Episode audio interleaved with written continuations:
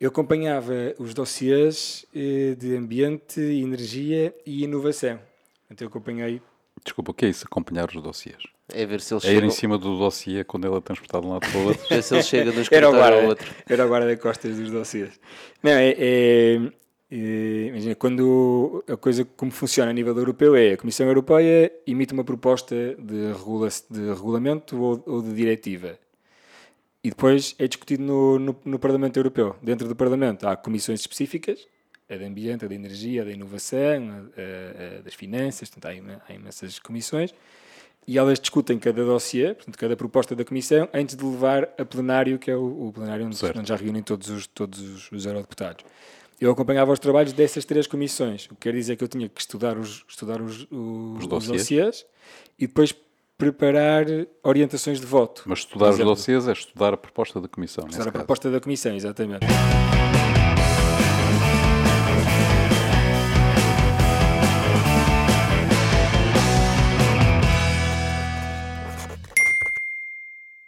Bem-vindos a mais um Bitoc, o podcast de negócios à portuguesa. O meu nome é Tocha, comigo tenho José Serra. José, Boas. quem é o nosso convidado de hoje? Bom, apelidado pelos amigos de ecologista pela sua preocupação com o ambiente, o Nuno nunca escondeu que era, de facto, essa a, grande, a, a sua grande área de interesse. E onde quer realmente atuar e fazer, e fazer a diferença.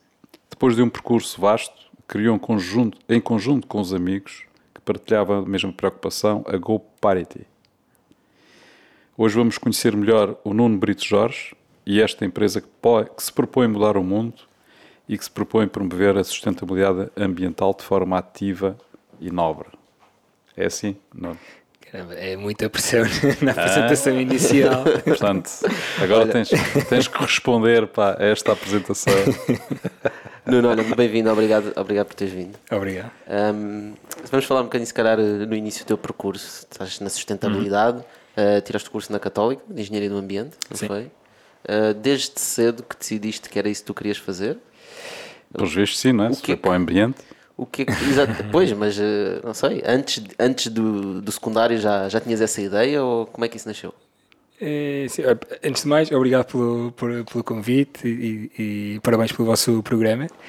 Em, sim, eu acho que a história começa mais ou menos com aquela coisa de, de ser criança e, e gostar muito de animais e achar que temos que salvar os animais e, e essas coisas. E depois, à medida que vais crescendo e começas a perceber as coisas que, que acontecem no mundo e o mal que fazemos eh, ao planeta. E depois eh, coisas como a camada de ozono foram o primeiro grande alerta de, de- do, do estado que, em que estamos a deixar as coisas.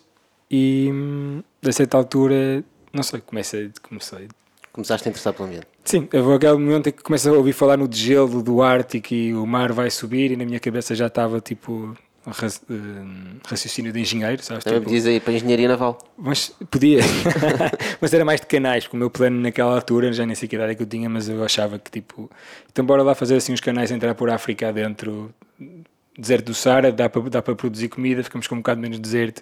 É assim uma coisa um bocado estúpida, mas era uma criança. Isso foi, foi, Isso é foi com engraçado, Em, Pode ser uma boa ideia. pá, pelo menos do ponto de vista da produção alimentar, se calhar fazia algum sentido, né? mas dava cabo de outros ecossistemas. Depois começas Claro, a entrar não nessa era- da, da ecologia. Era e, água sal- salgada, né? e era água salgada, sim. Certo. É. Não, não- nunca ia resultar, mas, mas fiquei pela, pela, pela ideia.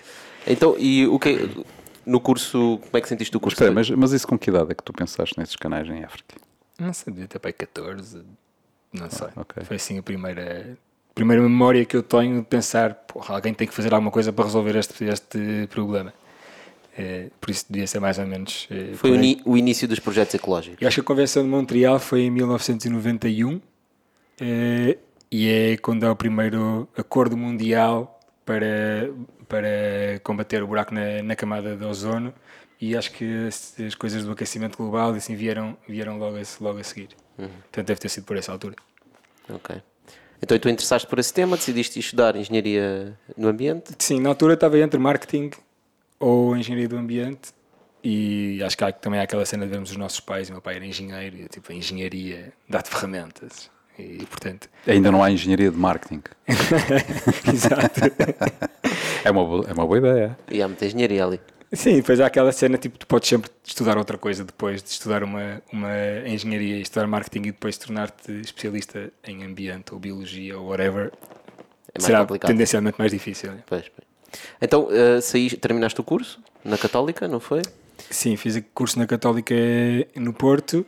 Entretanto, fiz o último ano no Brasil, na- a trabalhar numa, numa reserva ecológica em Florianópolis, eh, a fazer monitorização de manguezal, que são aquelas plantas que vivem... Manguezal. Sim, mangues. Em inglês é mangrove, eh, e eu acho que em português é mangue mesmo que se chama. E hum, que são aquelas plantas que conseguem viver com as raízes em água salina. Portanto, são tipicamente coisas de orla costeira e são Ok. ecossistemas já, que são já raros no mundo. Há, tipo, há, no, há no sudeste do Brasil, há naquelas zonas da Indonésia e algumas ilhas nessa, nessa zona, mas já, já, já há muito pouco. É um ecossistema muito valioso porque alberga imensos tipos de. Não, não só pelas plantas, mas também por, Pelas aves, provavelmente. por aves Peixes. e por espécies piscícolas e, e hum, anfíbios também. E crocodilos, jacarés. E, E porquê, porquê que há cada tudo. vez menos?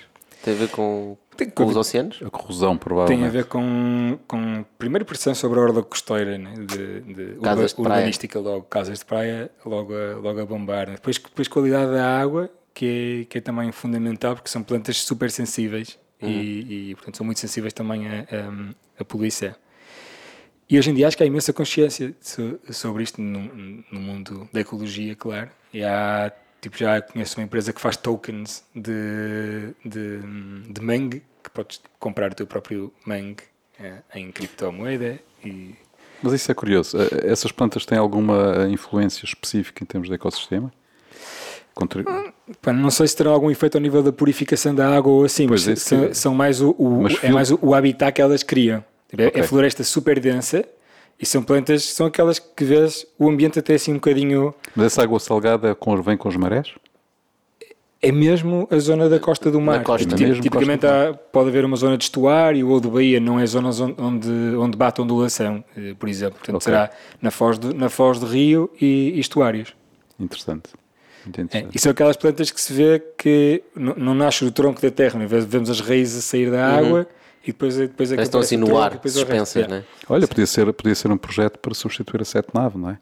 Não sabem o que é que vão fazer com aquilo, pá. Em Almada, pá, fazia-se Acho que não é uma o plantação.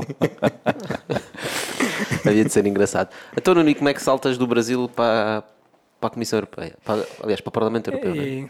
Então, eu vim de- a seguir ao Brasil, voltei, quando voltei para, para Portugal, fiz um, um curso de daqueles de higiene, segurança no trabalho, qualidade, gestão ambiental e não sei o quê.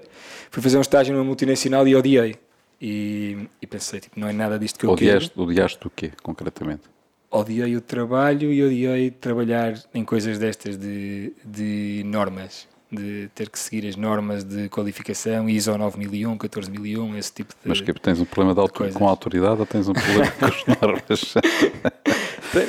Não sei, acho que se calhar hoje conseguiria olhar, olhar para aquilo de uma maneira diferente. Acho que com 21 anos ou 22, eh, ter que ler assim, documentos grandes e rever procedimentos e fazer coisas desse estilo não era propriamente o que eu imaginava Mas, para mas mim. isso por acaso é uma coisa engraçada. eh, Nós também, eu estive envolvido num processo por causa de, de- de- de- um projeto que temos em termos de certificação ecológica.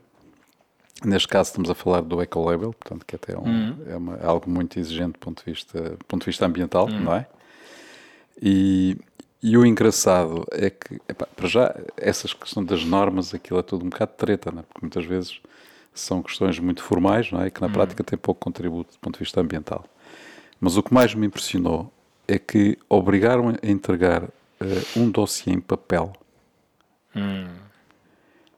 de tudo aquilo impresso. Epá, era um dossiê gigante de papel, não é? Para ser avaliado em termos da certificação ambiental, não é? Quer dizer, É, uma certificação ambiental obriga-te a, a imprimir papel que nunca mais acaba, não é? E levar assim um calhamaço, pá, quando podia ser tudo digitalizado. Aliás, está tudo digitalizado, teve que estar a imprimir, não é? Claro.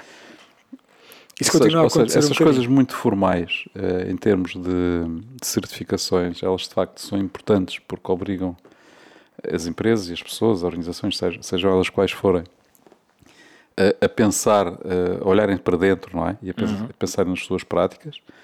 E muitas vezes isso acaba também por ser um incentivo para, para alterarem algumas dessas práticas, sem dúvida nenhuma.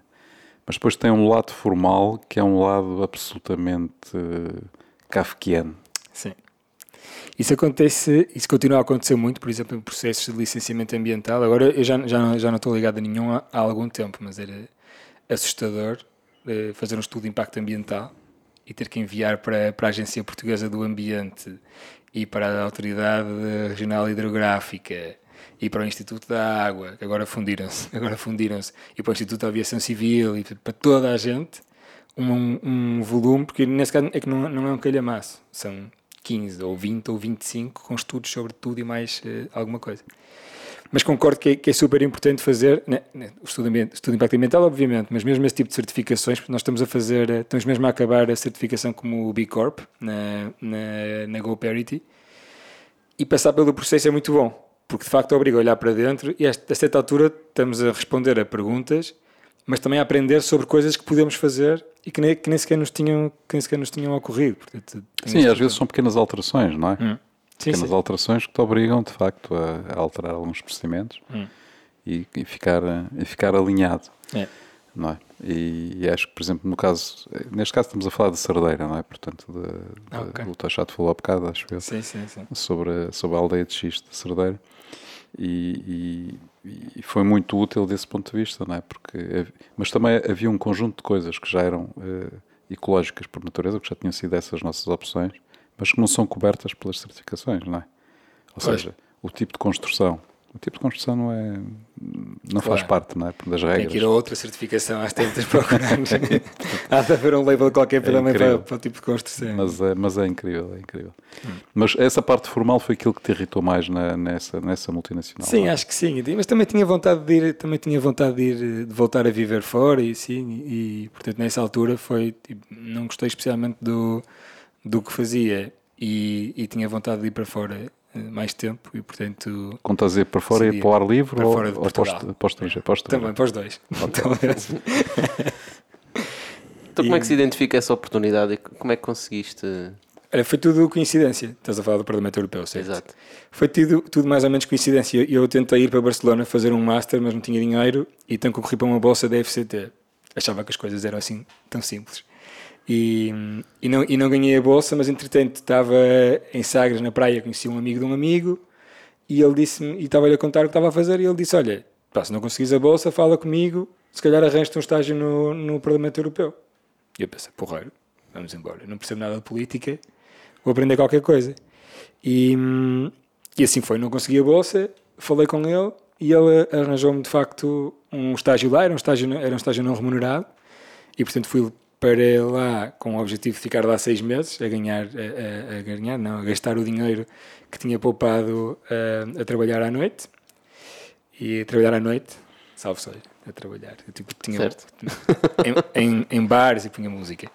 Eh, e, e depois fui para Bruxelas e depois tive a sorte de, como eu dominava uma área que os deputados com quem eu trabalhava não dominavam, que eram as coisas de ambiente e energia e assim, o, entretanto o Cavaco Silva foi eleito Presidente da República e o Cavaco Silva trouxe pessoas que trabalhavam lá para a Casa da Presidência. Então ficaram verbas disponíveis e os deputados com quem eu trabalhava decidiram contratar pessoas para áreas que eles não dominavam. Portanto, contrataram-me a mim, que já lá estava, e outra pessoa que estava a trabalhar noutro sítio para, para ir mais para coisas mais de macroeconomia. E acabei por ficar lá mais, mais três anos, até ao fim de 2007. O que é que fazias lá? Eu acompanhava os dossiês eh, de ambiente, energia e inovação. Então eu acompanhei Desculpa, o que é isso? Acompanhar os dossiês. É ver se ele É ir chega, em cima do dossiê quando ele é transportado de um lado para o outro. ver se ele chega de um Era o escritório ao guarda, outro. era o guarda-costas dos dossiês. Não, é, é- é- imagina, quando a coisa como funciona a nível europeu é a Comissão Europeia emite uma proposta de, regula de regulamento ou, ou de diretiva. E depois é discutido no, no, no Parlamento Europeu. Dentro do Parlamento há comissões específicas, a de ambiente, a de energia, a da inovação, a, a- a das finanças, portanto, há, ima- há imensas comissões. e elas discutem cada dossiê, portanto, cada proposta da Comissão, antes de levar a plenário, que é o, o plenário onde, onde já reúnem todos os, todos os, os eurodeputados. Eu acompanhava os trabalhos dessas três comissões, o que quer dizer que eu tinha que estudar os, estudar os, os, os dossiês. dossiês e depois preparar orientações de voto. Mas estudar os dossiês é estudar a proposta da Comissão. Estudar a caso. proposta da Comissão, exatamente. Portanto, Por exemplo, imagina, eu apanhei eh, a diretiva REACH, que, era, que, é, que é, hoje em dia é o, é o que regula os, a utilização de químicos na, na Europa. E isso, claro, eu não era, não era expert em químicos, acho que ninguém é no Parlamento Estamos a falar de adubos e. Eh, mesmo de todos, tudo, tudo. Materiais mesmo. tipo. Todas as coisas que utilizam, que utilizam produtos químicos. Portanto, Até ver com- brinquedos para tem crianças. Proibições, brinquedos para crianças, tem labeling, tem Ok. uma, uma data de, de- de regras. E o que é giro neste tipo de trabalho é que depois tu falas com a indústria e tens lá os maiores tubarões das Bayers e das, e das Singentas e, e as Monsantos e estão, Monsanto. estão todas lá. Os lobbies, não é? Organizados, E claro. tens as ONGs todas. E portanto tens desde as das e as Eiras de Portugal às Greenpeace e Friend of the Earth e World Wildlife Fund. E... É, é engraçado observar esse todos. dinamismo, não é? É espetacular. O dinamismo de influência. É, é Quem é que giro. consegue influenciar como, não é? Sim, depois há, muito- há muita coisa que não vês, obviamente. Ou seja, também há lá um bocadinho aquela coisa tipo, já se sabe quais é que são os deputados premiáveis a não sei quê, quem é que são os deputados premiáveis a, a- a outras coisas. Portanto, começa a haver um bocadinho essa, essa sensibilidade. Mas acho que a grande riqueza está em poder ouvir, eh, em poder ouvir os, os dois lados. Depois o Parlamento Europeu é uma espécie de universidade aberta, quase vão lá os maiores especialistas de tudo no mundo vão lá. Portanto, eu apanhei o REACH e era químicos, mas apanhei energia, o primeiro pacote 20-20-20 da Europa, que era 20% de, de energias renováveis, 20% de corte no consumo energético e 20% de corte nas emissões de, C- de CO2. Isto é uma grande negociação a nível, a nível europeu. porque Tens a Polónia que só produz a carvão, Portugal que é um líder em, em, em renováveis, e portanto, é- é- foi espetacular estar lá e poder acompanhar isto e ao mesmo tempo vão lá os maiores gurus do painel intergovernamental das alterações climáticas falar e explicar o porquê. E tens outra vez a indústria a dizer "Ei, mas espera aí, não metam um preço, do preço no carvão e não sei o quê e não limitem a, a produção que já vai ficar tudo mais caro e nós já estamos a perder a luta com a China. E ao mesmo tempo tens a Greenpeace a dizer nós vamos todos morrer se não fizermos alguma coisa rapidamente. E pronto, e também apanhei, por exemplo, na inovação, a discussão do sétimo programa quadro, em que estás a falar de orçamentos de, de- de bilhões de euros para fomentar, a escolherem quem é que, quem é que a Europa vai, gast, vai, não é gastar, vai subsidiar eh, inovação e investigação nos, nos sete anos eh, seguintes. São- Certo. Uma experiência. giras. É, experiência é uma, estrutura, uma estrutura incrível uh, para gerir É isso uma tudo. máquina. É uma máquina gigantesca com desperdícios por todos os lados. Começando pela, pela birra francesa de que uma vez por mês tem que haver um plenário em França, em Estrasburgo. E portanto vai toda a gente para Estrasburgo. Portanto, moves literalmente dois terços do Parlamento Europeu vão para Estrasburgo, vão caixas que parecem aquelas, não me lembro como é que se chama, como é que se chama? Aquelas caixas metálicas. cantinas, plástico. cantinas. Ah, ou sim, can- sim, sim, sim. que parecem caixas da guerra, todas cheias de dossiês, caminhões carregados daquilo, de Bruxelas para, para Estrasburgo, toda a gente a viajar, ao mesmo tempo que andamos a discutir a política de alterações climáticas da, da, da Europa. Do ponto de vista personal, pessoal, é, é, é super divertido porque é tipo um Erasmus profissional e com dinheiro. Que é toda a gente que está lá tem um bom salário, todos vivem na bolha, na, na eurobolha, né? Portanto, aquilo mais ou menos não há. Tens muito pouco contacto com, com belgas, só, só se quiseres e quem está lá e no, no dia a dia é que tens. De resto, tens pessoas de 27 países, fora os que não são da, da Europa, em, a trabalhar todos no mesmo sítio e todos fora de casa. E portanto, toda a gente tem, Tipo uma aldeia, Traz- uma que quer- quer conhecer pessoas e ir a festas e há sempre gente nova a chegar e gente a ir embora e, e é um sítio espetacular para trabalhar. Tem mesmo o dinamismo, da, o seu próprio dinamismo de cidade, não é? Sim, completamente. Tem os seus sim, restaurantes, os seus bares, imagino que tenha até discotecas lá dentro, não é? Sim, sim. Discotecas já não é muito a cena de- de- da. Eurobolha. Aí já, aí já tinhas que sair um bocado do circuito e ir para as discotecas. eh, Os deputados não fazem festas. Mas são boas também. sei. Boa, boa. Então, e o que é que te ficou, hum, o que é que te ficou de, desse- dessa experiência que achas que foi mais importante para mudar todo o Hum. resto? Todas as outras coisas que nós já vamos falar a seguir que tu fizeste, o que é que te ficou dessa, dessa experiência no Parlamento Europeu? Acho que acho que o principal é, é abertura para, para ouvir e para perceber os diferentes eh, pontos de vista. É ter um bocado de visão eh, macro, talvez, de, de, de- dos impactos que podem ter as coisas que nós não estamos à espera. Que chama visão de helicóptero, não é? Por exemplo, sim. E ficou-me sobretudo a vontade de fazer coisas na terra. Porque na terra, com as mãos, não sei, construir, literalmente. Porque a certa altura estás-te a especializar numa coisa que é super high level. E portanto eu posso estar ali a discutir, eh, não sei, a diretiva para as pedreiras e para a recuperação paisagística, mas se eu continuar ali nunca vou ver uma pedreira a ser, a ser eh, recuperada. E, e depois demora tipo 5 anos, desde que aquilo está a ser discutido lá, até que alguma coisa entre em vigor na, na legislação nacional, se chegar a entrar em, a entrar em vigor. E portanto acho que uma das coisas que me deu muita vontade, quando vim embora, coisas que ficaram claras, foi eu não me quero especializar em política, se eu ficar aqui muito tempo só vou saber disto. Eh, quero fazer coisas mãos, mãos na massa e, e, e fazer acontecer. E, e não quero viver numa cidade como Bruxelas. Tipo, Bruxelas é fixe durante algum tempo. Depois, Durante três anos. Ou te decides tornar um exato, ou te tornas um eurocrata e tipo, pronto, é isto que eu quero e vou ganhar, ganhar bem e ter um trabalho neste mundo, porque o meu mundo é o mundo da, da política e dos jogos. Ou então queres voltar para o sol e para países com pessoas mais eh, latinas, talvez. Oh, Nuno, mas efetivamente eh, o que acontece na prática é que eh, há todo eh, podes ter um papel importante em termos de definição de regras e definição de políticas ambientais ou isso aplica-se ao ambiente como se aplica às outras coisas, não é? Mas efetivamente quem muda as coisas, quem faz as coisas andarem e transformarem-se mesmo é quem está no terreno. Exatamente. Sim, sim, completamente. Portanto, provavelmente foi essa, essa foi, a- foi, foi o que te fez mover, não é? Voltar para o terreno Acho que sim. para ver as coisas acontecer e, e- e fazer as coisas acontecer mesmo, não é? Sim. Não, Sim, tirando sim. o mérito do que se faz em sítios como o Parlamento Europeu, não é? Sim, sim, eu não estou a tirar o mérito. É Estou, o que estou a dizer é que, depois as pessoas no terreno possam fazer coisas, né? claro. é Quando claro, são bem feitas, sim. então as pessoas no terreno podem fazer ainda melhor. Sim, sim, mas, mas repara, este, este nível de abstração que tu tens quando estás a um nível político, não é?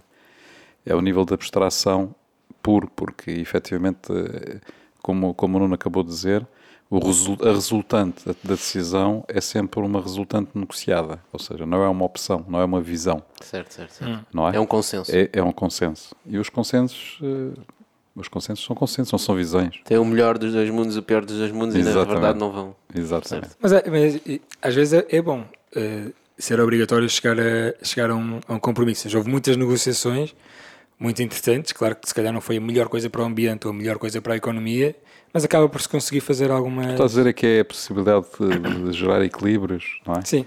Por exemplo, uma coisa que é gira no Parlamento Europeu que não acontece no Parlamento Nacional é a diversidade na bancada.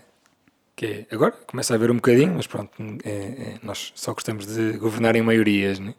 mas no, no Parlamento Europeu, por exemplo, há, imenso, há imensos grupos parlamentares e, portanto, os socialistas às tantas às vezes estão com os verdes, às vezes estão com, o, estão com os democratas cristãos, às vezes estão com os liberais e os liberais com os democratas cristãos e aquilo tá, fazem-se uma data de jogos que, que obrigam muita, a, muita, a muita negociação. Que não acontece, por exemplo, num, num, num Parlamento Nacional em que tens uma aliança e depois aquela aliança tem bar aberto para fazer mais ou menos o que quiser. A- A grande questão é se em temas de, de grande emergência, Isso como é provavelmente problema. estamos a falar do tema do ambiente, não é? Portanto, sem, te- ou do aquecimento global, Hum. se em temas de grande emergência a melhor solução é o consenso, não é? Hum. Eh, pá, provavelmente não, não, haverá, não haverá outra forma, porque senão não se consegue fazer nada. Mas, eh, mas o consenso pode não ser suficiente. Pois, Pode, ser, não, pode não ser o suficiente para salvar o planeta, diríamos Sim, assim, sim. não é? Completamente, sim. Aliás, basta olhar para o, que- para o que nós, para o que está agora a acontecer. É? E Ainda há pessoas que acham que as alterações climáticas ainda são uma coisa debatível. Uhum.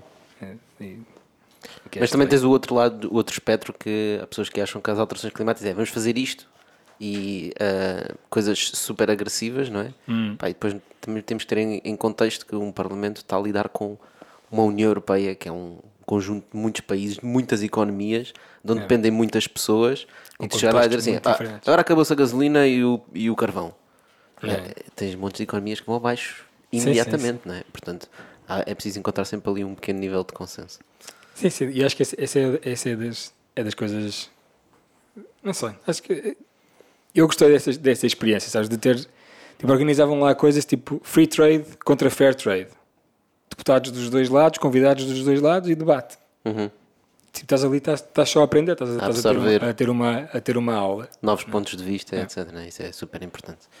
Olha, então depois sais do Parlamento, vais fazer umas coisinhas e depois acabas na EDP, Sim, não é verdade? sim, ainda houve pelo meio algumas coisas. Fiz um, fiz um, um, um mochilão pela, pela América do Sul durante quase um ano. Depois estive a viver em Barcelona. Em Barcelona trabalhei e fiz um Master em Gestão de Projetos, que não, consegui, não tinha dinheiro para fazer o tu o tens um MBA. fraquinho para o Barcelona qualquer. Pá. Tem, tem. Tem, é- é Tu já minha- querias ir para lá no- logo, logo no início. Pá. Quer dizer, Por acaso é verdade. Agora, agora também andas metido em Barcelona. Barcelona, agora também em Barcelona. A minha eh, mulher, mãe dos meus filhos, é de Barcelona. Está bem, mas é agora, não é? Mas conhecemos em Bruxelas. Com tanta, com tanta vontade de, de ir a Barcelona, tinhas que arranjar uma tipa de Barcelona, não é? Pode-se, não é? Exato. Sim, mas eu conhecia em Bruxelas, no, no, no contexto Erasmus profissional. Sim, mas já só olhaste para ela 2000 e- quando soubeste que ela era de Barcelona, de claro, certeza. até lá. Não, Sim, quando eu achei que ela era italiana, foi hum, não me interessa. Exatamente. Ah, és de Barcelona! Uau, adoro Barcelona! Logo? Espero que ela não veja este programa. Está só a brincar. Hum, então, assim, depois, depois, de estar, depois de estar em Barcelona, foi quando apareceu uma, uma oportunidade para voltar para a EDP. Voltar para a EDP, não, para voltar para Portugal, para a EDP. E eu estava um bocadinho com aquela coisa do, do imigrante que estava há alguns anos fora de Portugal e a pensar: hum, Portugal é que é. E portanto quero voltar para Portugal e voltei chegaste cá. para a EDP. Depois cheguei. Não, pá, não me arrependo. Só, só me arrependo de uma coisa. Eu só vivi um ano em Barcelona nessa altura e foi a trabalhar e estudar. Portanto, eu não consegui viver Barcelona o que Barcelona merecia que eu a tivesse vivido. E, portanto, acabou por ser assim um bocadinho. Cortei a experiência do Barcelona. E, Por isso, pronto, por isso teve que ficar para ligado. depois. Ok. Exatamente. Então, vieste, tu tiraste esse curso antes de gestão de projeto, não é? Na verdade, vieste para a EDP também fazer E vim um para a EDP gestão de projeto. fazer de facto gestão de projetos, que era eh, eu geria o licenciamento ambiental de grandes barragens. E, e claro, Portugal tinha naquela altura o Plano Nacional de- de- dos grandes aproveitamentos hidroelétricos. Então tu vieste para Portugal trabalhar na EDP para combater o ambiente. Pois, foi meu- eu, desde que entrei lá, que tive sempre um bocadinho de, de Foste trabalhar para o inimigo. conflito de consciência. É. Ok. Ou seja, teoricamente não era, não era o inimigo, porque eh, a coisa Isso é bastante debatível. a As das barragens é. tipo, Ou seja, tu barragens tinhas a são- possibilidade de influenciar as coisas para o bem. Foi por aí que eu tentei olhar, olhar para as coisas. E justificar. Eh, eh, sim. sim, justificar. eh, Sim, sim. Não, mas é verdade, não é? Foi um Portanto, bocado, sim. se vai, aquilo ia acontecer, de qualquer das formas, não é? Podemos olhar para isto claramente assim. Vai acontecer. Yeah. Portanto, mais voltar lá uma pessoa que vai tentar, pelo menos, puxar a brasa para a sardinha que interessa. Isso foi o que eu disse quando fizeram a apresentação dos novos quadros na EDP e convidaram para falar para ir dar um testemunho. Eu disse exatamente isso. Eu disse tipo, eu sei que isto tem impactos ambientais brutais, mas se alguém vai fazer, então é bom que seja a EDP, porque sei que vamos ter certeza fazer com mais cuidado do que outros eh, do que outros agentes de mercado que possam nem sequer ser portugueses a estar a fazer isto em, em Portugal. Mas é muito difícil gerir depois na prática, depois na prática isto e tive durante Estamos um- a falar em que anos? Estamos- eu entrei para a EDP em 2009 2009, ok. e, e- e na prática é muito difícil porque depois há, há imensas pequenas decisões que podem ser feitas, tipo, claro, barragens, as barragens estão feitas, não sei, eu tive sobretudo a minha principal era, era a barragem de Fostua eh, e a barragem de Fostua tinha impactos muito grandes, desde logo a linha de comboio do Tua, que era uma linha centenária com uma paisagem brutal e não sei o quê. E eu tentei-me refugiar um bocado nisso. Esta decisão é uma decisão política, foi tomada, vai acontecer, vamos tentar fazer o melhor que pudermos. E depois era a linha, era o Alto Douro Vinheteiro, porque aquilo estava dentro do. do está dentro do, do Rio Douro, os ecossistemas, e portanto há uma série de impactos que as, que as, que as barragens têm, apesar de produzirem energia limpa. E depois gerir este conflito é muito difícil, torna-se muito difícil no dia a dia. Porque quando tu estás numa organização daquelas e tu és o gajo do ambiente, o ecologista, é muito difícil que, que te levem a sério e que levem a sério aqueles problemas porque para aquelas pessoas não dizem nada. É a mesma coisa que a mim dizerem os painéis solares no telhado é horrível. Eu não acho que os painéis solares são, são, horríveis. Claro que se pusermos numa, numa, numa, numa mansão do século XVIII, claro, claro que é horrível. Mas também é um sinal de progresso e tecnologia, não sei o que. Depois, para um engenheiro de barragens, o botão também é uma coisa bonita. E, e, e, e, era muito difícil, porque sei, nós, havia ali coisas tipo: nós podíamos decidir a barragem pode ir uns metros para a frente ou uns metros para trás. Se for uns metros para trás, já não é tão visível para quem está num cruzeiro no Douro, por exemplo. Se for uns metros para a frente, vai ter ali uma grande parede quando, quando olhar para, pelo rio Tua acima. E obviamente que uh, ainda estava a passar ali umas comunidades vegetais, não sei o que, ali à frente. Não, lá foi mais para a frente. Certo. E, e portanto, esse tipo de decisões depois começa a tornar, a tornar muito frustrante estar ali, porque estás, eh, estás, sempre, estás sempre em combate dentro da, dentro da, da própria empresa. E eu trabalhei com pessoas espetaculares e tiro o chapéu aos meus colegas que, que trabalham lá e que têm esta, esta guerra e acho, acho que lentamente aquilo também deve, aquilo também deve mudar. Mas é outra vez a mesma coisa. É sempre, é, a, sempre a base da paciência para ver as coisas. A, Sim, mas é sobretudo a influência da opinião pública, não é? É que o, é um grande fator agora de mudança desse tipo de decisões. Que hoje em dia obriga muito mais. Aliás, a EDP teve que se confrontar com, com, a, com a famosa de, uh, barragem de Foscoa, não é? Portanto, quando as, as gravuras Exato, não sabiam nadar. É, exatamente. Não é? Foi a primeira vez que, que, se obrigou, de facto, uma. Acho eu. Sim, que sim. eu conheço, não é? Que se obrigou uma barragem a recuar e não, não ser realizada. Hum. E foi sobretudo pela opinião, pela opinião pública, nada mais, não é? Sim, sim, sim. É verdade. E aqui eu, eu vou ver algumas coisas também né, nestas, no Baixo Sabor e no Fostu e assim, mas depois acabaram por acontecer na mesma. Uhum. Portanto, tu tiveste, né, foste para a EDP, tiveste lá 5 anos. Hum. Ah, pois, sim. É? Esta, esta, altura, esta altura mudei depois. Sim, foste para fazer outra coisa. Vim, sim. Foste a Barcelona.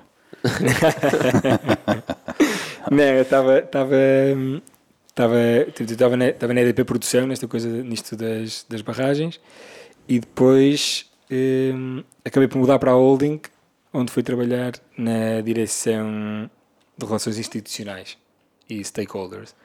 E portanto, nessa altura voltei a ter lidar mais com, com o lado político eh, e fazia mais ou menos o envolvimento de deputados da Assembleia da República e deputados no, no Parlamento Europeu. Mas acabou por, acabou por ser pouco tempo porque eu já estava bastante decidido a, a, a sair, de, a sair da, da EDP. Até porque já tinhas começado, pelo menos, a Copérnico. Sim, entretanto eu entretanto fundei a, a Copérnico, fundei a Boa Energia antes. Boa Energia antes. Isto depois já, isto já, já está tudo uh, uh, relacionado com, a, com o caminho para, para, para a GoParity, sim. Sim, e já estavas cada vez mais. Portanto, vieste do Parlamento Europeu, foste ali para a zona dos barragens, aquilo ainda era muito high level, foste cada vez descendo mais na, na cadeia, digamos assim, não é? Sim, e acho que só me faltava, nessa altura, o que eu pensei foi: já estive numa grande empresa, já tive numa instituição política, já estive em PME, falta-me começar a minha própria empresa. Exato. Sim. Uh, como é que começou a Copérnico? A Copérnico, conta-nos um bocadinho sobre o que é que é Copérnico. Primeiro, exatamente, o que é isso? Sim. Então, a Copérnico é uma cooperativa de energias renováveis. Basicamente, o que, o que a Copérnico faz é convidar os cidadãos a criarem a sua própria utility. É um movimento que é, é, é, é cooperativa. Uhum. Qualquer pessoa pode ser um membro, da, um membro da, da cooperativa e a Copérnico produz eletricidade e comercializa eletricidade. Produz eletricidade renovável só, tipicamente nos telhados de, de IPSS, a quem nós pagamos um aluguer ou vendemos a eletricidade produzida no seu próprio telhado mais barata do que aquela que, é, que podem comprar uh, da rede a uhum. qualquer, a qualquer comercializador. E por exemplo, se fores uma IPSS, não, não fazes nenhum investimento, nós alugamos o telhado, tu recebes ali uma, uma renda fixa ou uma percentagem da faturação da central, ou compras-nos eletricidade eh, mais barata. Ao fim de X anos de contrato, tipicamente entre 10 e 15 anos, eh, nós doamos os equipamentos à, à IPSS e a IPSS fica com a poder produzir eletricidade para autoconsumo. E hum, a partir de janeiro deste ano já temos também a comercializar a eletricidade, portanto já vendemos eletricidade a qualquer pessoa, portanto qualquer cidadão ou empresa já pode escolher ser um, No fundo, a mensagem é ser dono da sua própria empresa de eletricidade. Se eu quiser, empresto dinheiro à empresa, a empresa monta projetos de produção e, e ainda recebo um retorno disso e posso comprar eletricidade à minha, à minha própria empresa. Portanto, qualquer pessoa ou empresa torna-se membro da Copérnico e depois pode comprar eletricidade. Sendo que a Copérnico investe em energia renovável e, portanto, a ideia é nós vivemos num, uh, num país onde a eletricidade é aberta, como é que se diz? aberta a todos, uh, um mercado liberalizado, livre, em que basicamente as empresas injetam na rede e os Exatamente. clientes retiram da rede, não é? Exatamente. Portanto, a ideia da Copérnico é injetar na rede pelo menos a energia renovável que os clientes, ou neste caso os associados, consomem. Exatamente, sim. A ideia da Copérnico é sempre tentar produzir mais ou igual àquilo que os seus eh, clientes, que são os membros da cooperativa, consomem. Interessante. Sim. Um disclosure, eu sou cliente associado da Copérnico. É, é muito Boa. fixe o projeto. E Boa. depois, aí já estamos a, ca- a caminhar para a GoParity. É? Sim. Portanto, Ne- isso é um projeto que quase que. Sim. Isso é- A boa energia quando nasceu era para ser a GoParity, foi para ser a GoParity. Porque uma, uma, quando, eu, voltei- quando eu voltei para Portugal, Desculpa, mas eu tenho uma questão antes Sim. disso.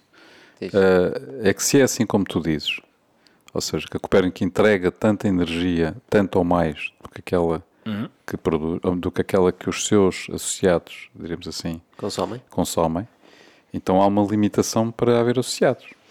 Ou seja, porque tu- eh, imagina que De repente entram 2 milhões de clientes. Epá, ok, agora a pessoal está-nos a ouvir aqui no Bitalk, pá, e amanhã tens 100 gajos a querer entrar na Copérnico. Não é? Querer fazer um contrato. Tu não vais aumentar a produção de um dia para o outro. Não, porque as duas coisas elas, elas não estão diretamente relacionadas. Ou seja, física, o mercado de energia, como funciona? Os produtores produzem, vendem energia em mercado. E depois os comercializadores compram energia em mercado. Mas nós não podemos utilizar a nossa própria eletricidade. Certo. Até porque há uma, há uma obrigatoriedade Mas, até de mas aí de passas a ter ma- com mais consumo do que propriamente a produção que Sim, mas, mas Mas- tem como mas- objetivo chegar a esse número assim que possível, não é? E o contrário também acontece, que é que nós estamos sempre a ser novos projetos. Estamos sempre a ter novos projetos. Portanto, quando, também acontece, nós de repente temos um novo projeto e estamos a produzir mais do que os nossos membros estão a, estão a, a- a consumir. Portanto, o que nós fazemos é uma, uma- um seguimento do balanço, vá, do, do offset. Estamos sempre a produzir em, em excesso ou, ou em defeito. E o objetivo é que os dois acabem por ser, eh, não sei, compensem um ao outro, vá. Certo. Mas, portanto, o risco acontece dos dois lados. De repente há uma avalanche de gente entrar na, na Copérnico e nós, de facto, já não estamos a produzir tanto, como de repente nós temos novos projetos e então não, há, não, não, não está a haver consumo equivalente àquilo. Mas isso nunca gera um problema do ponto de vista do sistema, vai, era isso que eu queria, Sim, sim, sim. era isso que eu queria dizer. Sim, porque aí vais ter que os associados vão ter que pagar uma parte da EDP, não é? No fundo é isso. Ou a outro produtor qualquer. Não são os associados. Os associados só pagam a eletricidade que, que utilizam. Eu, eu, como associado da Copérnico, o que eu faço é, imagina, a Copérnico tem um novo projeto aqui no telhado de uma IPSS. Nós comunicamos, as pessoas recebem um e-mail e na plataforma registram-se para, para emprestar dinheiro à cooperativa. 3% ao ano durante 12 anos. É sempre standard e os projetos, quando nós lançamos, voam Ou seja, hum, em os- minutos. tu estás a dizer é os associados são associados, Sim. Sim. São cooperadores. cooperadores. É uma cooperativa, né? Portanto, vocês têm um novo projeto, eh, lançam esse projeto eh, online, ou Uhum. seja como for, não é? Portanto, dizem: olha, temos este projeto, custa X, quem é que quer emprestar dinheiro para este Exatamente. projeto? É isso? Isso. E as pessoas registram-se no site da, Copérnico. As pessoas investem, não é? E Portanto, por emprestam recebem dinheiro, juros. recebem tre- 3% de juros eh, bruto ao ano, Sim, bruto, durante 12 anos. durante 12 anos, e, e depois recuperam dinheiro? Não. Quando é que eles podem recuperar o dinheiro emprestado? Hum, é- nó- nós pagamos sempre capital e juros. Ah, Todos, ok. todos os anos. Deu método francês, sabes que recebes uma prestação fixa. Já percebi. Então, ao, ao fim dos 12 anos é amortizado esse empréstimo. Já é devolvido o esse dinheiro empréstimo. todo, mais 3% ao ano sobre o, sobre o capital em dívida cada ano. Ok, Sim. interessante. É outra coisa que podes Isso é fazer mais como- interessante que um banco hoje em É, dia, de certeza. é, absoluta. como se fosse um empréstimo ao banco, só que estás a fazer bem ao ambiente. É, é isso, é isso. E, e, como membro da Copérnico também podes contratar eletricidade à cooperativa. Que é, ao, ao preço normal, não Que é? é outra coisa, nós tentamos andar sempre no top 5 do- dos, do- dos comercializadores em, em mercado livre, sendo que o nosso desígnio não é ser, não é ser barato. O desígnio da Copérnica é ser verde, democrático e sem fins lucrativos. Portanto, o objetivo é democratizar o, se, o setor da energia, que é um setor que foi criado para servir as necessidades das pessoas, né, dos consumidores finais, e alguns ao longo do caminho se tornou outra coisa completamente diferente. Interessante. Quantos cooperantes é que já tem, Copérnico? Tem, acho que 1500 e, e algo temos. Tem, até para a informação em tempo real no, na, na homepage do, e são, são pessoas, uh, são pessoas, são empresas, é tudo? É, é sobretudo particulares. Sobretudo Sim, particulares. Temos, eu diria que 98% ou 95% são, são particulares. Em termos de consumo já, já faz alguma diferença, porque qualquer PME já consome para o equivalente a uma data de casas. Portanto, o número de membros, a proporção não é equivalente àquilo que representam na, na comercialização, por exemplo. Ok, já percebi. Interessante. Sim. Interessante o Copérnico. Então, estamos a falar da GoParity. Vamos, vamos começar mesmo. De, o que é, que é a GoParity? Sim. E posso, só, posso explicar só como é que surgiu? Claro, acho, que, acho que ajuda depois a, a, a, passar, se calhar, a visão da, da, da GoParity. Quando eu voltei para Portugal, e, para vir trabalhar para, para a EDP, tive que escolher o banco em que ia, em que ia abrir conta uhum. para receber salário. E eu, na Bélgica, usava eh, banca ética e em Espanha usava a banca ética e em Portugal em 2009 Foste para o BES. a banca era tudo menos, é tudo menos ética e por acaso fui mesmo para o BES olha, estás a ver e, e, nessa altura eu até cheguei, cheguei a, a, a escrever para o Triodos a perguntar, olha, vocês dá para abrir conta em Portugal, vão, vêm para Portugal? Mas, mas não havia nada. E então fiquei assim com aquele bichinho tipo, porra, mas porquê que um gajo não pode de saber onde é que está a usar o seu dinheiro e em que é que ele está a ser usado. Estás a falar, é, é um banco que é quase também uma cooperativa, não é? O, o Triodos é, um, é um banco verde, vá, que é que, não sei se é cooperativa, mas segue-se pelos princípios da, da, da, banca ética e, portanto, só empresta a, a, a projetos verdes o que tem e, portanto, tu sabes mais ou menos que o teu dinheiro ali está a ser usado para, para financiar coisas boas. Tipo, não, é, não é que tenha muito, não tinha muita altura. É um modelo muito do é, norte da Europa, não é? É, é, sim, completamente. O, o Trios é um banco holandês, entretanto também está assim na Bélgica, mas foi até Espanha, por exemplo, está na Alemanha, está na Inglaterra, então estão bem disseminados já, já no norte Portanto, querias um banco ético, mas e não havia. Não havia em Portugal.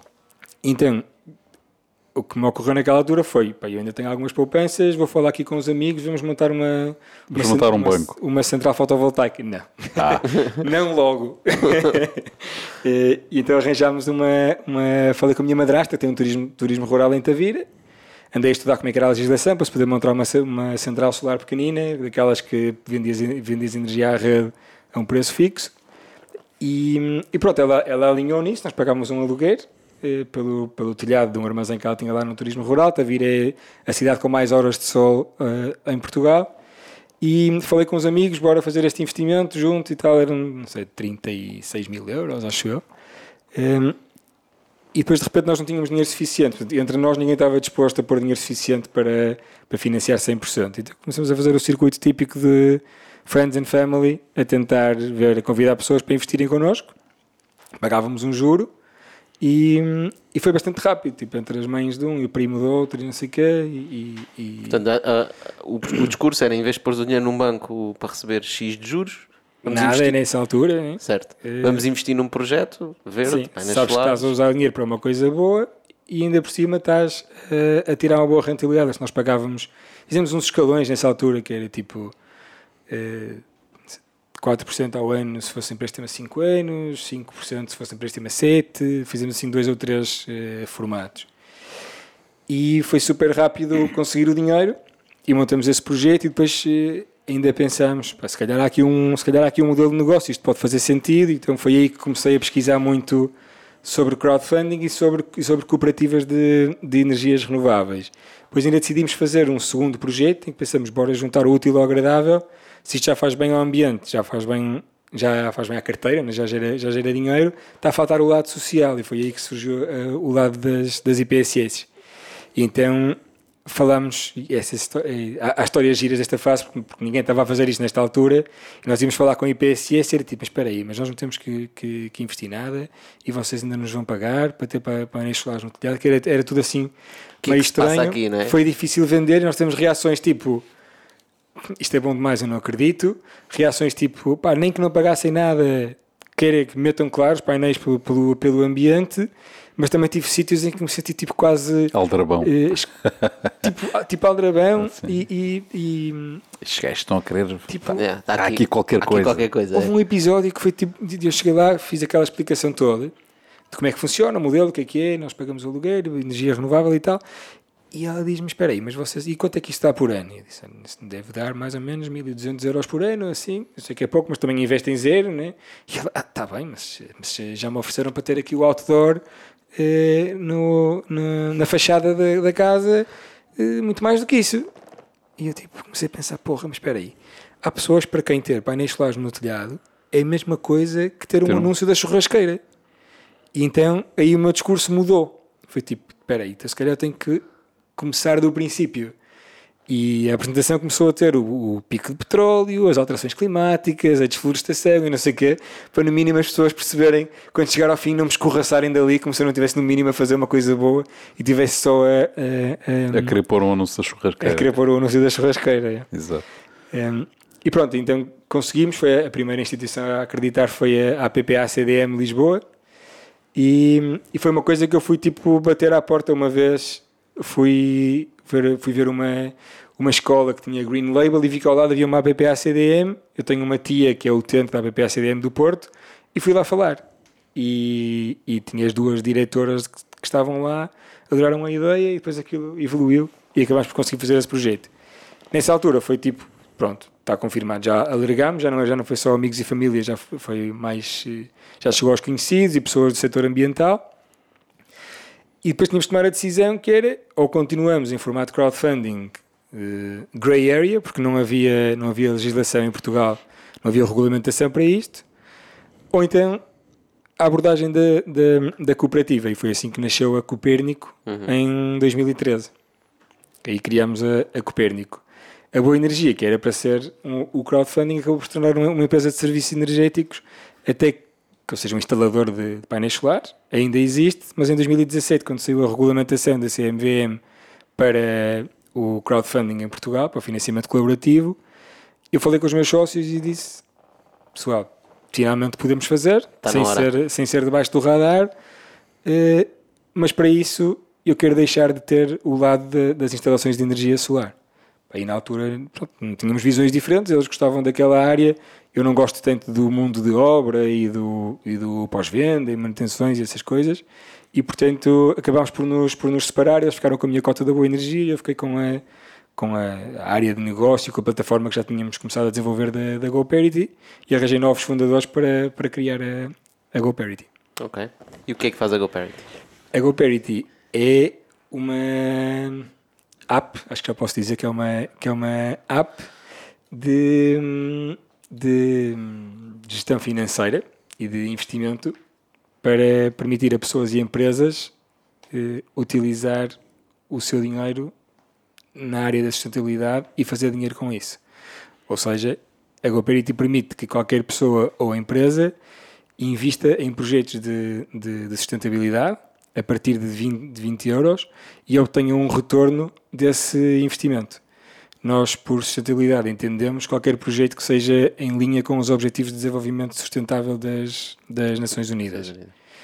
Em, atualmente, a Copérnico começou, desculpa, a GoParity, isto acontece imensas vezes. Trocá-las. Eh, em, a GoParity começou muito ligada à área das energias renováveis e financiámos os nossos primeiros projetos a financiar foram todos de energia solar, de eficiência energética. E hoje em dia já temos uma, uma muito maior eh, amplitude. E também só fazíamos empréstimos eh, para financiar projetos. E hoje em dia um utilizador da, da GoParity a nossa ideia é que a GoParity seja cada vez mais visto como o tal eh, banco verde e ético que, que continua ehm, a faltar e portanto já permitimos às pessoas fazer eh, contas poupanças, já permitimos fazer, eh, temos um mecanismo de autoinvestimento, que a plataforma já investe por ti de acordo com os teus próprios critérios, sem tu teres sequer que ir à própria, à própria plataforma.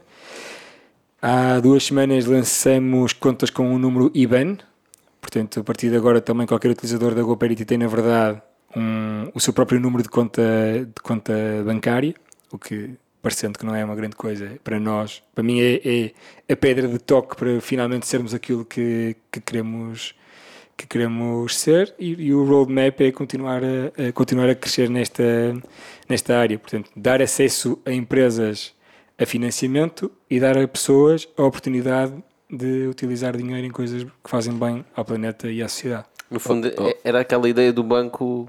Sim, não, mas é podemos, chamar, podemos dizer que isto é um que é uma, uma entidade especializada dentro de, daquilo que está muito em voga, que é o micro, microcrédito. É, sim, é, não é, só não é bem microcrédito porque nós, nós temos alguns, alguns projetos grandes. Portanto, o microcrédito okay. está muito associado a financiar empreendedores, empreendedores individuais. É? Eu creio que tipicamente. Sobretudo em países, em países em desenvolvimento. De desenvolvimento sim. sim. Aliás, é, na Índia aquilo fez uma revolução gigantesca, não é? Aliás, sim. Até deu origem a prémios Nobel, não é? Exatamente. O criador do microcrédito. Sim. E, e, portanto, portanto o objetivo não é bem esse, nós financiamos sobretudo PMEs e, e ONGs. Ou, ou Mas estamos a falar então de projetos de montantes é que vocês têm.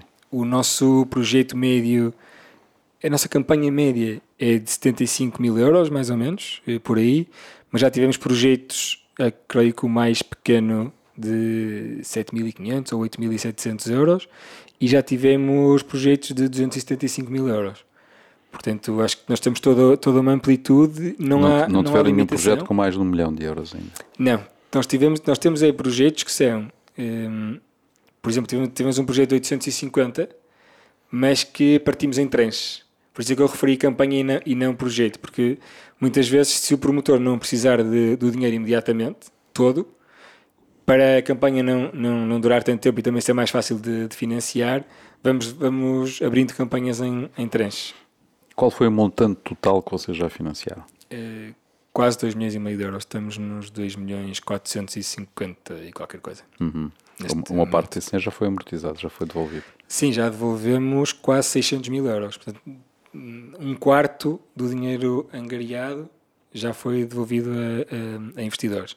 Okay. E a tendência das pessoas é, é reinvestirem, sim. Uhum. Isso acontece imenso. Um, o que é bom sinal. Sim, até porque a principal motivação das pessoas que estão na GoParity não é tanto pelo investimento financeiro por si só, não é? Eu gostava de poder dizer isso, mas não, mas não consigo, não. É? não. não é, acho que temos, temos todos os perfis ainda. Okay. Ou seja, temos muitas pessoas que estão pelo impacto e por querer fazer, fazer alguma coisa positiva e temos eh, muitas pessoas que estão também pelo. Para ganhar dinheiro. reagem muito às taxas de juros, sim. E o nosso objetivo, na verdade, é dar as duas coisas. Claro. É ganhar dinheiro, eh, com, ou seja, ter uma boa rentabilidade eh, financeira, mas a utilizar, a utilizar o dinheiro para, para uma coisa boa. E, e, e acho que Vocês já estamos pensaram, mais lá, já como sociedade. Desculpa. Já pensaram captar dinheiro? No fundo, estamos a falar de fundraising, fundraising não é? habitual a captar dinheiro já de instituições? E... Por exemplo, fundos de pensões e coisas assim que pudessem, pudessem investir nesse tipo com de projetos? fundos de pensões diretamente como ainda, exemplo. ainda, ainda não, ainda não falámos. E já falamos com muitos, com muitos fundos de investimento. Só que os fundos de investimento querem rentabilidades maiores. Certo. Se nós falamos em 4 ou, ou, ou 5%. Por isso é que eu falei em fundos de pensões. Que, é sim, é? que esses já, já, já podiam estar mais interessados.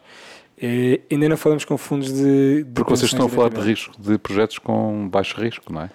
Sim, Porque, não, não são risco zero, têm, damos garantias. Hum. tipicamente todos os ativos são dados, são dados como, como garantia sempre. Fazemos um processo de análise de risco, fazemos uma due diligence técnica e uma due diligence financeira à, à empresa. Portanto, sim, tentamos nunca baixar de um, de um nível de risco aceitável que nós consideramos que é o, o o C numa escala de A a E, em que A é tipo, o risco quase zero. Uhum. Um, onde, para, nós, para nós estamos muito agora a virar atenções. É... Mas divulgam mesmo qual é o risco de cada projeto? Sim, sim. Isso okay. está lá, está lá no, no nosso site, tem sempre lá o, o, o risco e tem nas FAQs tem uma explicação, mas agora até estamos a fazer uma melhoria de, por causa de feedback de utilizadores a tentar dar uma explicação melhor sobre o que é que cada nível de risco eh, significa. Quer dizer, sim. Uhum. Estamos muito a olhar agora para investidores corporate, porque nós temos 7 mil, 7, mais ou menos 7.200 utilizadores.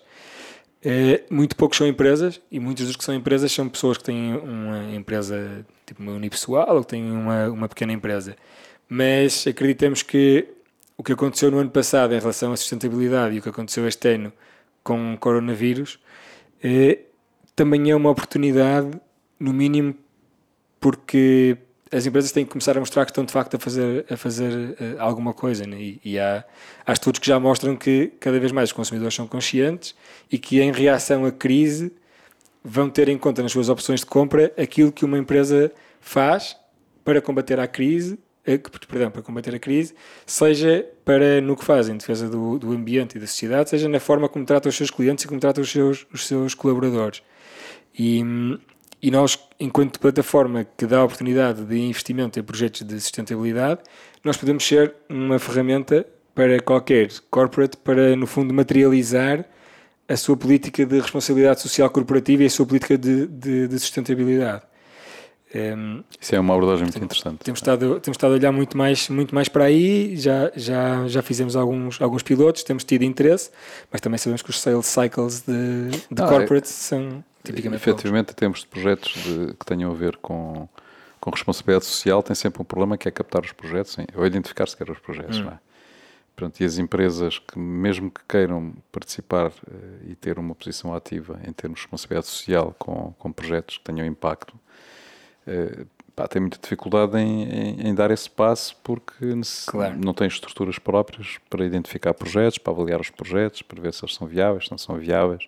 Claro. É mesmo aí que nós que e nós vocês, vocês podem entregar... ser um parceiro, não é? Exatamente. Portanto, podem assinar protocolos com empresas uh, que tenham essa postura, não é? Uhum. E começar a fazer, uh, no fundo, começar a avançar com os primeiros projetos com eles. Sem dúvida que isso é, é, uma abordagem muito interessante. Nós já fizemos alguns, alguns pilotos com algumas, com algumas uh, empresas e a ideia agora é estruturar isto mais em termos de produto, porque nós podemos fazer não só fazemos a captação de projetos, obviamente, fazemos a validação dos, a validação dos, dos projetos e depois também fazemos o relatório do impacto. Ou seja, eu enquanto empresa tenho acesso a projetos que já foram, que já foram validados. Além disso, obviamente, estou a contribuir para, para a imagem da minha empresa, né? mostrar que estou a ser uma empresa consequente e ao mesmo tempo recebo o relatório do impacto que os meus projetos, que os meus investimentos eh, tiveram. E sim, e, e, acho que temos algumas ideias giras sobre isto, porque no fundo a empresa pode só investir, pode usar isto para fazer, por exemplo, o offset da sua pegada de carbono, sei lá, do, da, da, pegada de carbono do consumo elétrico. E ou, não só repara, uma, uma, grande empresa pode ter isso em, tem, em termos de política social interna. Claro, ou sim, seja, sim. pode dizer, olha, nós apoiamos, eh, conseguimos apoiar projetos de empregados, não é? Uhum. De colaboradores da empresa, eh, projetos que eles tenham, eh, que tenham algum impacto social, não é? Uhum. E poderem apoiar através, não diretamente, mas através de uma plataforma desta. Sim, sim, completamente. É? E, e, mesmo essa, este lado do, dos colaboradores é, é, engraçado. Nós tivemos uma, uma experiência gira com a. Nós fizemos um, um fundraising quando foi a, com o coronavírus, não sei se vamos falar disso mais tarde, estou, estou, pode aqui, falar, pode falar. estou a saltar a agenda, mas eh, quando foi o, o, início do coronavírus nós fizemos um, um, um fundraise para comprar eh, material de proteção hospitalar. Foi a primeira campanha que, que, que fizemos, que foi feita em, em, em Portugal, para angariação de donativos. E tivemos uma experiência muito gira com a, com a Critical Software, que eles eh, fizeram, convidaram os, os empregados da empresa a fazer donativos e triplicaram os donativos dos, dos, dos, dos empregados. Ou seja, por cada euro que um, um colaborador dê... A Critical punha 3. Punha 3, Sim. ok. Isso deu um, deu um boost enorme, enorme à campanha, mas isso, também isso é pode uma... ser aplicado a qualquer coisa, de facto. E isso agora é uma coisa que nós gostávamos muito de replicar na, na, na GoParity, que é utilizar quase isto também como um mecanismo de, de motivação de, de, de empregados. É? Eu lembro-me de estar na, na EDP e havia aquelas bolsas de voluntariado, que as pessoas tinham 4 horas por semana, não me lembro quanto é que era, que podiam gastar para fazer voluntariado. Mas quem não fizesse estava, estava, estava a trabalhar. A empresa pode dizer, portanto, cada hora de trabalho tua custa 10 euros, ou 12, ou 15, ou 25, não sei. Damos-te isto em crédito para tu investires na, na em projetos de impacto, por exemplo. Uhum. Interessante. Interessante. Olha, e queria falar também um bocadinho, eu sei que vocês já angariaram algum dinheiro para o projeto em si, né? como é que é hum. angariar, eh, angariar uma ronda de investimento para um projeto destes? Sentes... Hum, Tu, tu, tu, tu também estás na, na ANGE, na, na Associação, sim. ANGE, Associação Nacional de Jovens Empreendedores, não é? Sim. Portanto, conheces bem, estás no Founders, no Founders No Founders, Founders Founders também. portanto conheces bem o sistema eco empreendedor e de startups e angariação de investimento. Eh, é muito diferente um projeto nesta área versus um SaaS, um projeto que vai escalar tipo startup. E, sim, acho que é super diferente. E eu, eu próprio não tinha, não tinha tanta noção e, e estou a ter muito mais agora. Porque pá, nós tivemos sorte, acho eu, de, por, causa, por causa de ter trabalhado nessa área, eh, nós acabámos por conseguir muito financiamento da Comissão Europeia para, para a GoParity. Portanto, basicamente, nós até agora eh, acho que tivemos cerca de 800, 850 mil euros de financiamento na, na, na empresa, mas parte de investimento de sócios, ou seja, equity, eh, não chega a 200 mil euros. E, portanto, tudo o resto foi ou prémios ou financiamentos do programa Horizonte 2020 da, da, da Comissão Europeia. Portanto, basicamente, nós fizemos um investimento pequeno, os founders no, no início, depois tivemos um, um business angel que entrou há mais ou menos um ano, um ano, um ano e meio atrás, mais ou menos, e tudo o resto foi sempre financiamento de, de Horizonte 2020. E, hum, portanto, nessa altura, e- esse com, com Business Angel foi mais uma coisa de visão bem alinhada e tal, e aquilo. Nem, nem sequer estávamos propriamente em, em fundraising, foi só uma coisa que achámos que fazia sentido eh, por causa dos objetivos das, da- das partes. Vá. Exato. Eh, e, e, entretanto, começámos a trabalhar agora sim em, em fazer uma, uma ronda de financiamento e já, e pá, e já percebemos que, de facto, eh, quando tu não tens números astronómicos para, para mostrar Mas está a fazer junto de VCs, por exemplo? junto de VCs, sim, e, e há muitos. Também começa a haver muita sorte, começa a haver muitos que são especializados em impacto Certo. e que portanto, querem muito investir em coisas sociais, mas não há dúvida que é muito mais difícil levantar eh, patient capital, eh, acho eu, pelo menos está a ser a minha experiência, do que, do que quando tu és uma empresa que tem um crescimento com números Mas eh, para que coisas- para, para, para, Ou não, para é que vocês precisam levantar capital? Nós precisamos, porque neste momento, em termos de roadmap tecnológico, ainda temos muita coisa para, para melhorar, de, de features e, de, e sobretudo de autom, automatização e otimização. E depois, porque isto é um negócio que para ser rentável precisa de escala, e nós para termos escala não podemos ficar em, em Portugal. E, portanto, é muito para hum, crescimento de comunidade, de investidores e para internacionalização dentro do que é a comunidade de investidores, mais para continuar, obviamente, a crescer em indivíduos, mas também para, para atacar este mercado de investidores mais, mais institucionais e com bastante foco em, em, em corporates, mas também do ponto de vista dos, dos projetos que, que financiamos. E esse está a ser um caminho giro que estamos a fazer porque a verdade é que estamos a conseguir internacionalizar em termos de projetos, ainda sem ter a ronda, sem ter a ronda fechada. Se nós falássemos em março, nós tínhamos todos os projetos em Portugal. Hoje em dia já temos projetos em quatro, em quatro países no mundo e até ao fim de setembro vamos ter, vamos ter projetos em seis países no, no, no mundo. Ok. Eu estava a perguntar porque empreendedores que queiram fazer coisas nessa área, né? Eh, normalmente quando olham para investimento olham da mesma forma e, e eu acho que há, há certas eh, lógicas que não funcionam para um e para o outro, né? Sim, Portanto, quando tu estás a angariar, eh, qual é que tu achas, se tu tivesse aqui um empreendedor que está a fazer uma coisa nessa área, eh, uma ou duas assim lições que tu tenhas apanhado? Porque estes projetos normalmente requerem algum investimento no início, né? E, portanto, uma pessoa quando quer fazer isto precisa de algum dinheiro, mas os investidores a quem tens que ir, se calhar, às vezes é um bocadinho diferente. Sim. Tens assim alguma dica que darias? Não sei se isto não, não está diretamente relacionado com ser de, de, de impacto, mas a verdade é que para mim é sempre aquela coisa de começar começando, sabes? Tipo, start by starting, que é Do something. tens que ter alguma coisa para mostrar. Tipo, quanto menos tiveres para mostrar, mais difícil vai ser que alguém, que alguém acredite em ti. E eu apanhei isto em todos os projetos. Em todas as coisas que comecei. Mas como tu dizes, para isto mostrar é mostrar impacto, mostrar que as coisas funcionam. mostrar resultados, mostrar ter Resultados, coisas exato. tangíveis, ter números, ter eh, painéis solares no telhado, ter, no, no- no nosso caso, por exemplo. Sim, mas isso então não, não diverge muito de, de qualquer outro Mas projeto. isso é por isso que eu disse, isto não é, não é necessariamente de, de uma coisa de, de impacto. Se calhar a única diferença é, é o apelo que há do ponto de vista mais de, de, de- de valores, não é? Sim, Portanto, eu ia, dizer isso. A segunda dica tem, tem muito a ver com, o, com ter a certeza que há um alinhamento entre o que tu fazes e o que tu queres fazer e as pessoas que estás a envolver no teu negócio. Porque isso, ao nível das expectativas, é completamente diferente. E no início é sempre tudo um mar de rosas, mas depois é que, na verdade, eh, se as visões não estão 100% alinhadas as, e, as, e, as, e as prioridades não estão bem estabelecidas, é um potencial foco de, de, de problemas enorme. E acho que uma dica também muito importante, não é só, isto não é só ao nível dos investidores, é ao nível das pessoas que vão trabalhar contigo. E eu eh, acho que o mais difícil, ou não, não acho que, é, para mim o mais difícil, as maiores aprendizagens têm sido sempre ao nível da relação com as pessoas e da gestão de pessoas e gestão de expectativas e de contratação. E as contratações que deram errado foram tipicamente pessoas para quem era indiferente estar a trabalhar na GoParity ou numa fábrica de sapatos.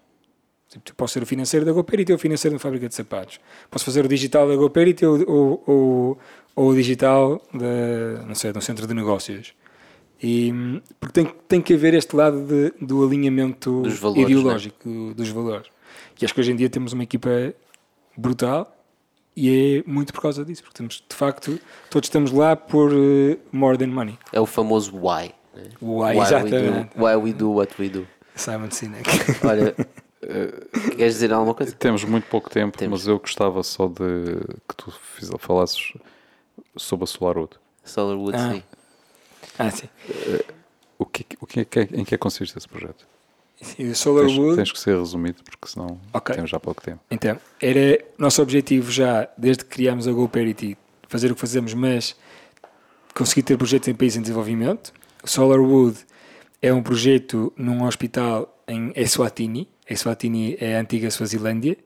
E hum, basicamente o que estamos a financiar é transformar um hospital que depende de uma rede elétrica super instável e de geradores para compensar quando a rede elétrica falha, num país que, só por nota de curiosidade, é o país que tem a maior taxa de incidência de SIDA no mundo.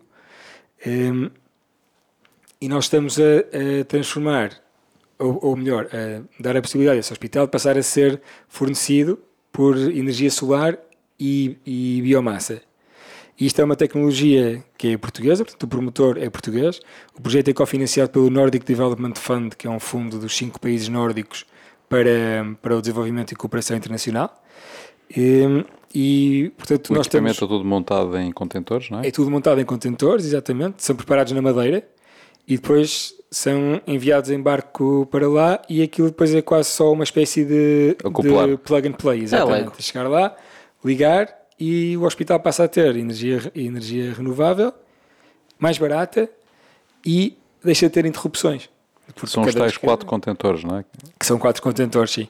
Depois tem um- uma, uma coisa gira adicional, que é que o, a central de biomassa precisa de aprovisionamento local e isso vai ser assegurado com uma cooperativa de 10 mulheres, De lenhadoras. de lenhadoras, exatamente. o que, e, e é por isso também que o Nordic Development Fund um, cofinanciou, portanto estamos a falar de, de impacto social, de saúde, de, de igualdade de, de género e de criação de, de- de emprego local. Portanto, acho que é um projeto que toca todas Todos as teclas pontos, daquilo ok. que nós queremos. Então, Mas é, é possível produtizar isso? Ou seja, passar a. Porque, ok, meter isso no hospital financiado por um, por um fundo Hum. nórdico, vamos lá ver, é, é relativamente simples, não é? sim. Agora, depois de tentar produtizar a solução e vendê-la noutros sítios, não deve ser assim tão, tão simples. Já existem. Ou melhor, já é mais complicado. É outra existem, existem algumas. Porque no, no, no fundo esta, esta solução dos, dos contentores, a vantagem que tem é que vai à fábrica já, já, Claro, pré, tudo montado. pré-instalada. É para né? facilitar. Sim. Sim, portanto depois o- a parte da da instalação torna-se muito mais rápida, evita-se a obra civil, admito que seja um bocado, um bocado mais caro por causa da, da logística, mas não, acho, mas não acho impossível. Eu conheço outras empresas que fazem isto com biomassa e eles aquilo que fizeram foi integrar a inteligência do sistema para conseguir juntar também a, a- a energia solar. mas acho que é um produto. Não sei se vai ser tão competitivo como um painel solares no telhado. Acho que isso nunca será. Ok, interessante. Bem, Nuno, olha, nós temos um programa que é um Bitoque e portanto agora no final vamos à frigideira. Frigideira. Ok, temos aqui uma frigideirazinha. Uh, peço que escolhas um, um sorte? ingrediente. O que tu quiseres. Ovo, batata, ei, ovo, batatas fritas, pão. Não, arroz, bife. E arroz. Sabes o que é que leva um Bitoque, pá? Ah, ok, ok. Estava a passar o prego no pão. Vou para o arroz. Por eu sou- acaso o arroz tem um impacto ambiental brutal no planeta e fala-se muito pouco sobre isso. E ainda por cima sou super arrozeiro. Portanto, é, é o meu guilty pleasure. E Podes pergu- ler? Podes Sim. ler? Ia dizer, a pergunta é: acreditas num planeta 100% sustentável? Hum, posso responder já? Podes? E, então, a Uma minha. pergunta provocativa propositadamente, não é? Sim. Eh, a minha opinião é que nós já, já estamos para lá da sustentabilidade. Tipo, agora que. Sabes, uma, uma sensação que é. tu- Vocês também devem ter isto no mundo do empreendedorismo. aco- Acontecem imensas coisas que é tipo. Tu andas a correr atrás de alguma coisa durante imenso tempo e de repente, quando parece que já. Pronto, agora já está lá, já é mais ou menos mainstream, tirando os céticos, mas já é mais ou menos mainstream e agora é tarde. E portanto, sustentabilidade, por definição, é nós eh, não gastarmos mais do que aquilo que o planeta é capaz de, de gerar, né? E nós, esse ponto nós, nós, nós, nós já passamos. E portanto, a próxima coisa é a regeneração. E só depois de conseguirmos regenerar é que nós podemos voltar a pensar em sustentabilidade. Portanto, eu acredito no planeta 100% sustentável, sim, acho que sim, porque mais cedo ou mais tarde é isso que vai ter, vai ter que acontecer Porque senão deixa de haver planeta. com ou sem nós, porque senão deixa de, exatamente, senão, senão vai, deixar, vai deixar de, vai deixar de, Não, de o que tu estás a dizer é, mesmo se nós formos sustentáveis agora, o planeta já vai deixar de Já é existir. tarde, exatamente. Portanto, ele, ele vai, vai ter que ser sustentável, mas nós para conseguirmos ter um uso sustentável, nós temos que regenerar muito do planeta que já, que já destruímos. E acho que esse é o grande desafio agora, e, a e acho que a regeneração é a nova sustentabilidade, e é disso que se vai começar a falar Portanto, agora no- nos próximos anos. Exatamente, portanto, deixou de ser tanta sustentabilidade, mas é vamos regenerar os ecossistemas, Mas já os chegámos a esse sistemas que ponto? nós destruímos. Ou ainda estamos no processo de travagem? Eh, acho que já estamos a, a ritmos muito diferentes em partes diferentes do mundo, em tipos de organizações, eh, Ok. de organizações diferentes. Mas, eh, mas sim, é- é- nós temos que regenerar e come, começa a haver muitos projetos giros de, de regeneração, enquanto o discurso da sustentabilidade está mainstream. E, sobretudo, estar muito atentos a greenwashing. Greenwashing? Sim. Ou seja, aquela sustentabilidade que é tipo, Falso. sim, eu continuo a ser uma mega petrolífera, mas eu comprei um parque solar em Espanha. Pois, falso. Ok. Aham. É, é lavagem de dinheiro, só que para o green. só para, só para... Exato. Muito bem, olha, Nuno, muito obrigado por teres vindo, foi muito interessante a conversa. Obrigado. Um, pessoal, obrigado por estarem desse lado. Se chegaram a este, a este ponto do Bitoque, é que provavelmente interessam-se por estes temas. Copérnico.pt.org Copernico.org. e goparity.com. Exatamente. Chequem o website agora no final do Bitoque. Nós voltamos para a semana. Obrigado. Obrigado a todos. Obrigado. Obrigado.